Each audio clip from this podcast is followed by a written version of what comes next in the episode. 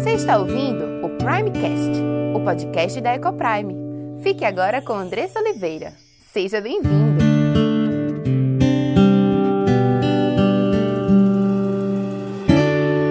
Meus irmãos, graça e paz, é um prazer enorme estar iniciando esse programa. É algo que nasceu no meu coração já há algum tempo, algo que Deus tem me incomodado, né, para falar. Nós trabalhamos numa escola, trabalhamos com milhares de famílias, com centenas de famílias. Temos visto a necessidade e a dificuldade que muitas vezes nós pais temos de entender o que Deus quer de nós né? Muitas vezes nos sentimos perdidos, inseguros, angustiados. Eu tenho estudado sobre isso, eu tenho buscado em Deus respostas para os meus questionamentos. Deus tem tratado meu coração em relação a isso e eu fico muito feliz por essa oportunidade que Deus tem dado através do programa, através do pastor Marco, de estar compartilhando um pouco daquilo que Deus tem falado comigo sobre esse tema.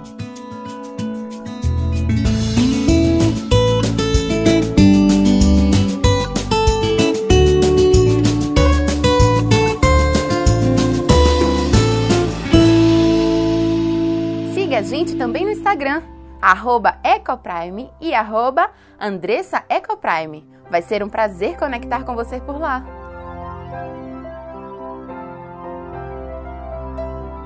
Estava num congresso em Londres sobre alavancagem de resultados. E o palestrante ele falou uma coisa que me chamou muita atenção. Ele estava falando ali sobre resultado de empresas, chamando o público a uma excelência. Ele estava, além do trabalho, chamando também a atenção do público para uma excelência em todos os aspectos da vida. E ele trouxe a seguinte informação que eu moldei a realidade nossa do Brasil. As informações são as seguintes: quase 60% dos jovens do ensino médio consomem consomem bebida alcoólica. Um em cada cinco jovens já passou por episódios de embriaguez, já ficou embriagado. 233 mil estudantes ou já experimentaram ou estão em uso de drogas. Nos últimos cinco anos, a incidência de suicídio entre jovens teve um salto de quase 40%. E no Brasil, o suicídio já é a quarta maior causa de morte. Ou seja, meus irmãos, estamos vivendo dias maus. E uma coisa que o palestrante chamou, falou me chamou muita atenção. Ele disse o seguinte: vocês estão vendo esse percentual? Se você fez um bom trabalho como pai, como mãe, existe uma grande possibilidade de seu filho estar neste percentual. Porque vocês não basta apenas vocês serem bons, vocês precisam ser ótimos. E eu pensei ali, olhei aquele homem, um homem que não tem o temor de Deus, falando aquilo para aquele público enorme ali sedento por ouvir aquelas palavras e me enxerguei quanto cristã e pensei, meu Deus, foi para isso que tu me chamaste.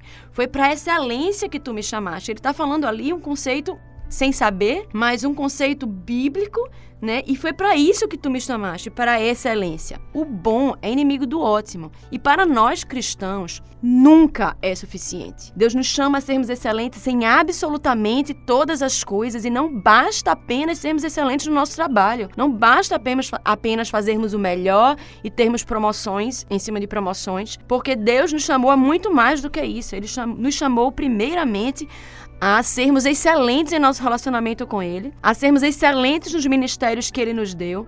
E depois do nosso relacionamento com Deus, a nossa família vem em segundo lugar. Essa é a nossa segunda prioridade. E precisamos ser excelentes em nossa família. Excelentes maridos, excelentes esposas, excelentes filhos e excelentes pais. Mas não há como sermos excelentes sem antes entendermos um pouco o que é excelência. Existe uma mistura entre excelência e perfeição. Excelência não é perfeição. Excelência tem a ver com o nosso compromisso diário e constante de sermos melhores a cada momento, a cada dia. Já ouviram aquela frase: eu sou melhor do que ontem, pior do que amanhã? É exatamente isso. Deus, ele nos chama a sermos cada vez mais parecidos com Cristo. Inclusive, é daí que surge o nome do cristão. Somos pequenos cristos. Para sermos pequenos Cristos, nós em nosso pecado precisamos lutar muito para que constantemente estejamos melhorando dia a dia. Então nós somos chamados, o verdadeiro cristão está em constante processo de santificação, de aperfeiçoamento. E assim também, meus irmãos, devemos ser como pais, incansáveis, buscando dia a dia sermos melhores. E louvado seja Deus, porque, meu amigo, eu tenho uma boa notícia para lhe dar. Temos um treinador que é perfeito. E ele quer nos ensinar dia a dia e ele é didático. Ele nos ensina pela sua palavra ou ele ensina através de situações práticas. Precisamos apenas estarmos atentos e dedicarmos tempo. Aí você vai olhar para mim e vai dizer: "Tempo? Como assim? Eu não tenho tempo para nada. Se meu dia tivesse 36 horas, não me sobraria tempo". E eu sei bem o que é isso. E eu luto da mesma forma que você, né, com as milhões de atribuições, com trabalho, com família, com marido, com filhos, mas para e pensa. O que hoje é mais importante na tua vida? Se você soubesse que estaria com a doença terminal e que só teria mais uma semana de vida, qual seria a sua preocupação? Ou a quem você dirigiria os seus pensamentos? Ou com quem você gostaria, ou com o que você gostaria de gastar esse último momento, esse último tempo de vida? Eu fiz esse exercício há um tempo atrás e descobri que não há nada mais importante do que as pessoas principalmente meu marido e filhos. Afinal, qual a certeza que temos que estaremos, estaremos vivos amanhã ou até hoje à noite? Meus irmãos, nós não temos tempo a perder. Somos chamados para o agora. Eu não estou dizendo com isso que você precisa deixar o trabalho, fazer mudanças drásticas na sua vida. Mas também não estou dizendo que você não precisa. Eu não sei como você tem vivido, mas o fato é que grandes mudanças começam com pequenas mudanças. Então hoje eu estou te convidando apenas a repensar suas prioridades, a repensar como você tem administrado o seu tempo.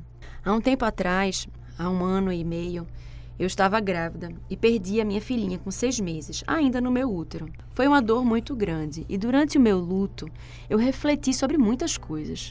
É impressionante quando, como a morte ela tem esse poder sobre nós. E dentre elas, eu pensei sobre o que eu gostaria de ver quando na minha velhice, lá na frente, eu olhasse para trás, quando Deus me chamasse.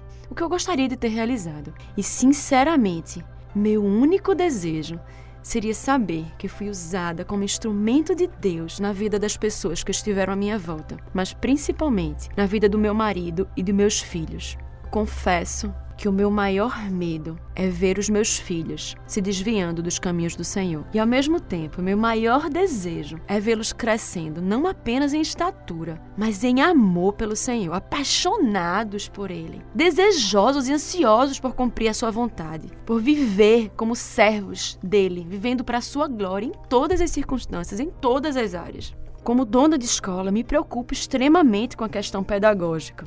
E na escola buscamos oferecer uma educação completa, buscamos preparar os nossos filhos para as oportunidades que possam aparecer em sua vida, oferecendo uma educação bilíngue, oferecendo uma educação em cima de várias competências. Mas, meu irmão, o que é que adianta oferecermos aos nossos filhos o mundo se eles perderem a sua fé? Se perderem a sua salvação. Precisamos nos preocupar, sim, com o pedagógico, mas precisamos nos preocupar com a alma deles. Precisamos imprimir nesses corações as marcas de Cristo. Estamos nesse mundo de passagem. Nós precisamos estar sempre atentos e nos lembrarmos constantemente para que fomos feitos, porque fomos feitos para a glória de Deus. E para que possamos viver para a sua glória, precisamos buscar excelência em todas as coisas. Precisamos sermos bons, não bons, excelentes pais, excelentes mães. E entendi que para isso, para que eu seja uma excelente mãe, eu preciso ser a mãe que ama o Senhor, que ouve a sua voz e que o obedece. Mas como saber que caminho trilhar? Como saber o que fazer? Tantos momentos nos sentimos perdidos, angustiados, inseguros. Meu Deus, a gente falou e, e não teve resposta. Meu filho está andando por, entrando por caminhos que me, me fazem sentir desespero. E o que devo fazer? Como devo me portar? Meu irmão, existem milhões de literaturas diferentes que exploram como devemos educar os nossos filhos. Existem absurdos e existem também os livros bíblicos. Mas nada é comparado com a palavra de Deus. ela é suficiente e deve ser nossa primeira fonte de pesquisa.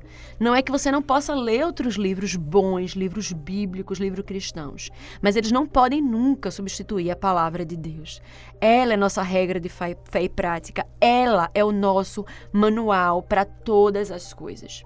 E quando eu estava escrevendo esse texto, me foi dado o texto de 2 Timóteo 3, de 14 a 17. É uma carta que foi escrita a Timóteo, que era um jovem é, a quem Paulo havia escolhido pelo seu testemunho. Ele foi pego para ser discípulo de Paulo e ele era filho de Eunice, que era uma serva do Senhor, que foi casada com era casada com um grego que não temia Deus.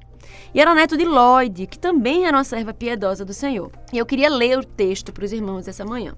E o texto diz assim, 2 Timóteo 3, 14 a 17. Quanto a você, porém, permaneça nas coisas que aprendeu e das quais tem convicção, porque você sabe de quem o aprendeu. Porque desde criança você conhece as sagradas letras, que são capazes de torná-lo sábio para a salvação mediante a fé em Cristo Jesus. Toda escritura é inspirada por Deus e útil para o ensino, para a repreensão, para a correção e para a instrução na justiça, para que o homem de Deus seja apto e plenamente preparado para toda boa obra. E o contexto dessa epístola, Timóteo estava enfrentando uma oposição ao seu ministério. Ele tinha sido discípulo de Paulo e tinha partido em viagens missionárias. E ele estava enfrentando dificuldade no ministério. Então, Paulo ele escreve para encorajar Timóteo a perseverar e se manter firme na instrução em que ele havia recebido. E um dos encorajamentos é a sua própria salvação, a sua própria fé. E a fé que Timóteo tinha, ele recebeu sim de Deus, mas através de agentes humanos. A sua avó e a sua mãe, apesar de seu pai não temer a Deus, sua mãe foi fiel a Deus na criação de Timóteo, independente do seu esposo. E Paulo, ele descreve os dias difíceis, onde aquele que busca servir a Deus no ensino da palavra encontra diversas oposições. Paulo fala, nos versículos anteriores, sobre todas as perseguições que o esperam e que o próprio Timóteo viu Paulo sofrer. E diante disso, Timóteo precisa ser firme. Lutas como essas, nossos filhos também enfrentarão. Eles estão no mundo, estão à mercê das teorias do mundo, estão à mercê das influências do mundo, e nós precisamos, assim como Timóteo, encorajar os nossos firmes a permanecerem firmes. Mas por que Timóteo deve permanecer firme? E no versículo 14, Paulo ele chama a atenção que ele deve permanecer firme porque ele sabe de quem ele aprendeu. O próprio apóstolo Paulo o ensinou. E Paulo, ele primeiro fala da sua autoridade como apóstolo e do privilégio de Timóteo ter sido instruído diretamente por ele. Mas no versículo 15, ele deixa claro que não menos importante que a autoridade e o conhecimento apostólico é a educação que recebeu desde a infância. E infância aqui, ela remete à palavra bebê. Ou seja, seu ensino começou desde muito pequeno. E aqui ele se refere ao trabalho de sua mãe. Antes disso, o trabalho da sua avó. Todo o período que Timóteo passou sendo discipulado pessoalmente por Paulo foi importantíssimo.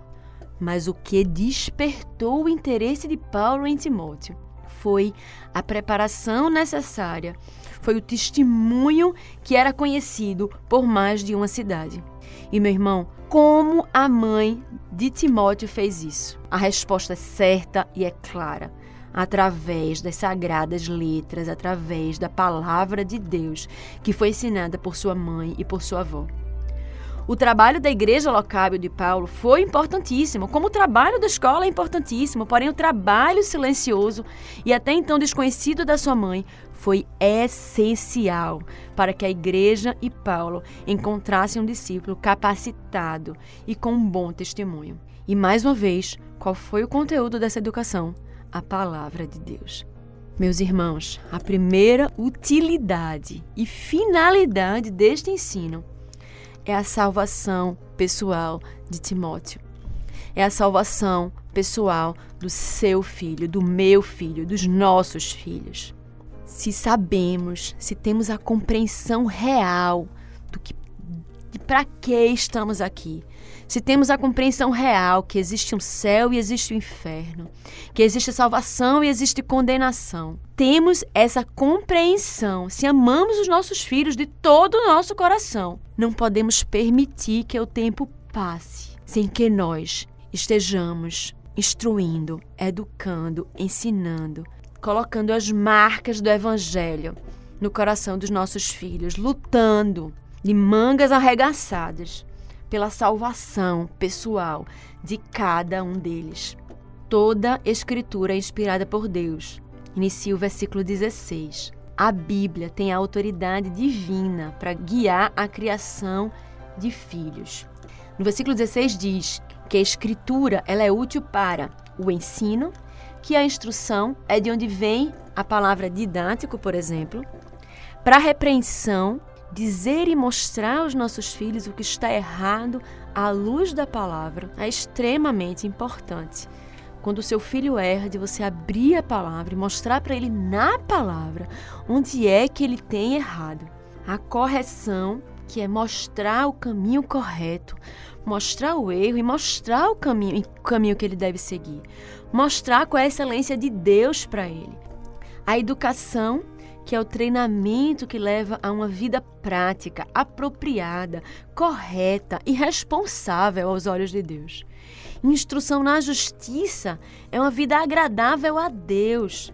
E assim, meu irmão, meu irmão, minha irmã, estaremos cuidando, instruindo, orientando os nossos filhos para que eles venham a ter uma vida agradável a Deus e possam de fato usufruir da benesse, da bênção que é viver a vida em abundância que Deus promete aos seus. Tudo o que é necessário, desde o conhecimento teórico, mostrar o que é errado, o que é certo, até o treinamento prático está contido aqui, na palavra de Deus. Não precisa, pare de procurar em outros lugares. O local é este, na palavra de Deus. Aqui você tem o seu manual, o local onde você vai encontrar a resposta a todas as suas perguntas. E o resultado final, no versículo 17, mostra um adulto perfeito, completo, perfeitamente habilitado, com tudo que ele precisa, com todas as orientações, com todas as instruções, para que ele possa viver uma vida que glorifique a Deus. O que inclui também gerar uma nova geração perfeita e perfeitamente habilitada para a glória de Deus, para glorificar a Deus. E as Escrituras são suficientes para isso.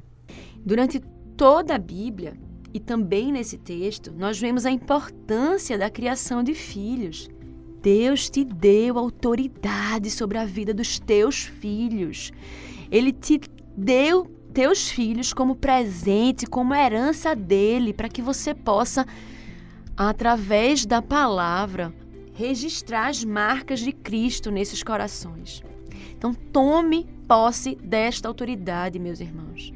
A Bíblia é suficiente para nos instruir, nos instruir e mostrar a nós o que nós devemos fazer e como nós devemos ensinar. Se você quer saber o que Deus quer de você quanto pai e mãe, não hesite em escutar o que ele tem para te dizer. O objetivo e o foco de nós estarmos trabalhando esse projeto é estarmos exatamente vasculhando as escrituras, estudando as escrituras, para que ela nos mostre por que educar, como educar e para que educar os nossos filhos. Mas você, no seu quarto, na sua casa, no seu trabalho, pode também buscar Deus em oração. Sabemos que somos falhos, somos pecadores e precisamos da ajuda de Deus.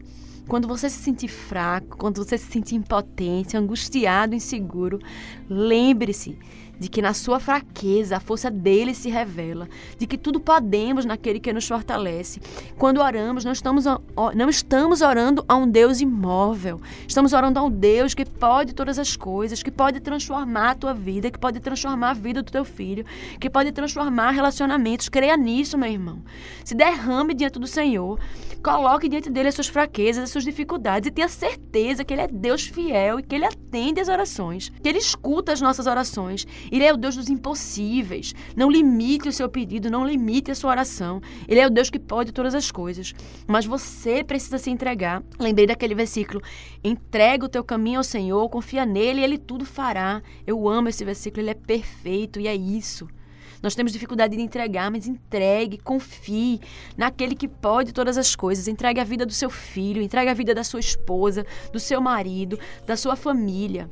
E Deus estará com vocês, estará orientando, estará dando palavras de sabedoria, estará dando estratégias na educação dos seus filhos, palavras sábias. Tenha a palavra de Deus como autoridade na sua vida para determinar a criação dos seus filhos. Pare de buscar isso em outro lugar. Pare de ler sites que falam sobre a educação de filhos e não são alicerçadas na palavra. Busque a palavra, busque ouvir a voz de Deus, que os seus ouvidos estejam atentos àquilo que Ele quer te falar, que o seu alicerce, que o meu, que o nosso alicerce que o nosso direcionamento seja trilhado em cima daquilo que está escrito. Confie em Deus. Ele não nos deixou no escuro, ele não nos deixou sem direção, como muitos teimam em dizer e falam. Há criação de filhos? Não há manual, não há receita, não há, não há fórmula mágica. Existe, amigo, existe, meu irmão, minha irmã. Existe um manual e a palavra de Deus, ele nos deixou a palavra para nos darmos direção em todas as coisas. Tudo o que você precisa saber para criar os seus filhos, independente da situação, está lá. Busque discernimento no espírito para você entender cada palavra. Quando eu era adolescente, eu nasci num lar evangélico, mas na adolescência foi quando eu me senti realmente sendo chamada, há mais ou menos 16 anos. E a minha vida devocional se iniciou e eu comecei ali a ler a Bíblia com mais vontade, com mais desejo. Eu tinha muitas vezes muita dificuldade de entender o que é que a Bíblia, o que é que Deus queria me dizer com aquelas palavras. Às vezes eu, eu achava a, a leitura difícil. E eu me vi ali naquela dificuldade e entendi que a palavra ela só nos é revelada pelo Pai. Então, antes de ler a palavra, meu irmão, se coloque diante de Deus. Peça a Ele que abra os seus olhos, que abra os seus ouvidos, que abra o seu entendimento para entender o que Deus quer lhe dizer ali naquele momento. Você precisa dedicar tempo. Lembra do que falamos no início? Para e pensa. O que é prioridade? O que é importante para você? Nós não, nós não sabemos quando Deus vai nos chamar. O tempo é hoje, o tempo é agora. Dedique tempo, tempo à leitura da palavra, tempo para entender para que, por que Deus tem te chamado e o que você tem que fazer. E durante as próximas semanas, se Deus permitir, estaremos juntos estudando a palavra de Deus, ouvindo a sua voz, entendendo o que ele quer nos falar sobre como ser melhor, como sermos excelentes, como sermos pai e a mãe que ele quer que sejamos para os nossos filhos, para a herança que ele nos deu, para o presente que ele nos deu, para as bênçãos que ele nos deu. Que Deus nos capacite, que haja com graça e com misericórdia em nossas vidas, tratando o nosso coração diariamente e nos ensinando como um pai a um filho que somos, para que possamos andar naquele caminho que ele nos revelou, aquele caminho que ele escolheu e que ele nos mostra para caminharmos, para que assim, quando chegarmos lá na frente, nós possamos olhar para trás com um sorriso nos lábios, felizes, gratos a Deus por tudo que Ele fez em nossa vida e pelo que Ele fez na vida dos nossos, dos nossos filhos, através de nós. Que Deus nos abençoe e nos guie em todas as coisas. Amém.